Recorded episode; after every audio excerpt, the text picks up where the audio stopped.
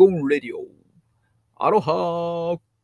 !12 月1日になりました。皆さんお元気でお過ごしでしょうか？今日はウォーキングイベントって一体どんなの？ということでお話ししてみたいと思います。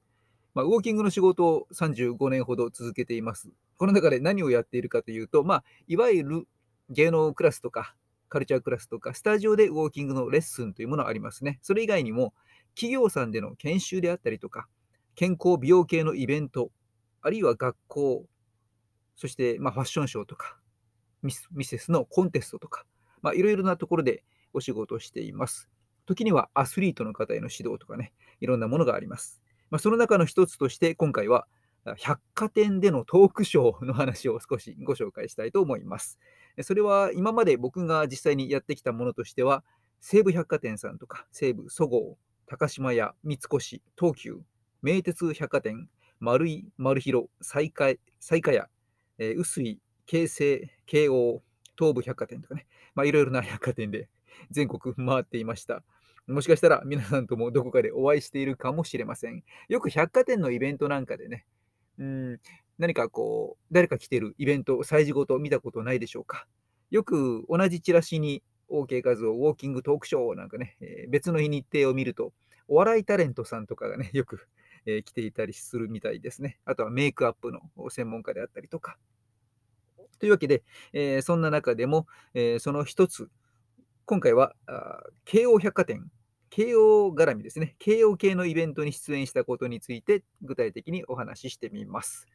えー、京王さんでのイベントは実はですね、今年、先月やりましたけど、これ5回目なんですよね。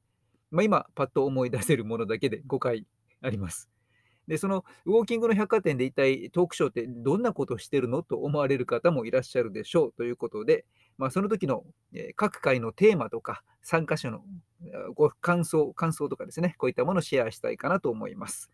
もともとイベントの雰囲気をもっともっとですね、えー、確認したい、見てみたいっていう方は、この概要欄にリンクをいろいろ貼っておきますので、そちらの記事をご覧ください。写真をね、たくさん入れておりますので。まず、1つ目のウォーキングトークショーということではありませんが、最初に京王さんでイベントに出演したのが、京王百貨店の新宿店のかれこれ30年以上前になりますが、ここ、私が20代の頃ですかね、OK 画像ではなくて、頭金髪でビリーと呼ばれていた頃です。ラップダンスのライブパフォーマンスということで、DJ アーチとともにタレント活動で、確かあれは防災フェアとかね、いう流れの中で出演していました。そしてそしてそこから数十年経って京王百貨店に戻ってきました。その時には OK 画像として、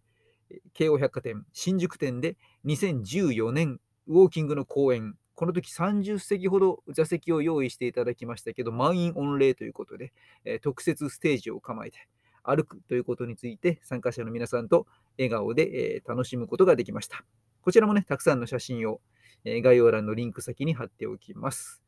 えー、そしてその後は東京の多摩市紫スポーツ慶応成績桜ヶ丘店ということで、ここで2016年秋にウォーキングのトークショーを行っています。まあ、え、トーク並びに疑問、お悩み解消ということで、OK 画像の Q&A、ウォーキングクリニックということで、歩くことについてのお悩みをですね、たくさんたくさんリアルタイム、その場で質問いただき、回答してレクチャーしていくというスタイルで行いました。その後、京王百貨店の成績桜ヶ丘店、2017年の秋には健康ウォーキングのトークショーということで、ここもすごく盛り上がりまして、増席、増席、さらに立ち見席ということで大盛況のイベントになりました。それから、この後ちょっと5年ほど空きました。途中コロナ禍でね、百貨店関係のこういったイベントがですね、パタッと2年3年ほど消えてしまうというね、え大変な事態になりまして、えやっと2022年10月、今年ですね、再開、京王百貨店新宿店に再びウォーキングワークショップのイベントとして行きました。美しい姿勢づくりと歩き方、講義実践レクチャーということでね、実際に、えレクチャーもできるように広い特設ステージを作っていただきました。え健康効果を高める OK ウォークのコツ、疲れにくく美しい歩き方を伝授させていただきました。このイベントはですね、京王の新宿百貨店の58周年記念イベイベント、アニバーサリーの特別イベントということで、えー、行われました。その中で OK ウォーク、歩くを楽しもう、ビューティーウォーキングということでのレクチャーでした。まあ、実際にですね、参加していただいた方から直接お聞きした嬉しい声の一部、以前もですね、この409回目の放送、アーカイブではね、楽しみながら運動習慣を作る方法という放送入ってますけど、その冒頭に少し触れてますけども、まあ、いただいた内容としては、ウォーキング時の膝の痛みが消えましたという方とか、外反母趾についてね、Q&A が出たので、ケア方法を伝えたところ、納得しましたと喜んでくれた方、そして歩いている時に痛くなる腰の痛み、でまあね、そういった方に、えー指導させていただいたところ、OK 先生の言う通りにお腹を動かしてみたら、腰の痛みが消えましたとね、その場で喜んでくれた方もいらっしゃいました。そして、とってもためになった、よかったと、もう満面の笑顔で、これは参加費をお支払いしなきゃならない内容を無料で受講させていただき、いろいろとお土産までいただいて、もう申し訳ないやら嬉しいやら、ありがとうございましたと、感謝のお言葉もいただけて、私もとっても嬉しかったです。皆さんまたぜひお会いしましょう。ということで、今回はウォーキングポッドキャスターとして、ウォーキングの活動の一面を少しシェアさせていただきました。こういったウォーキングに関するお仕事の幅は、実はとても広いんですよ。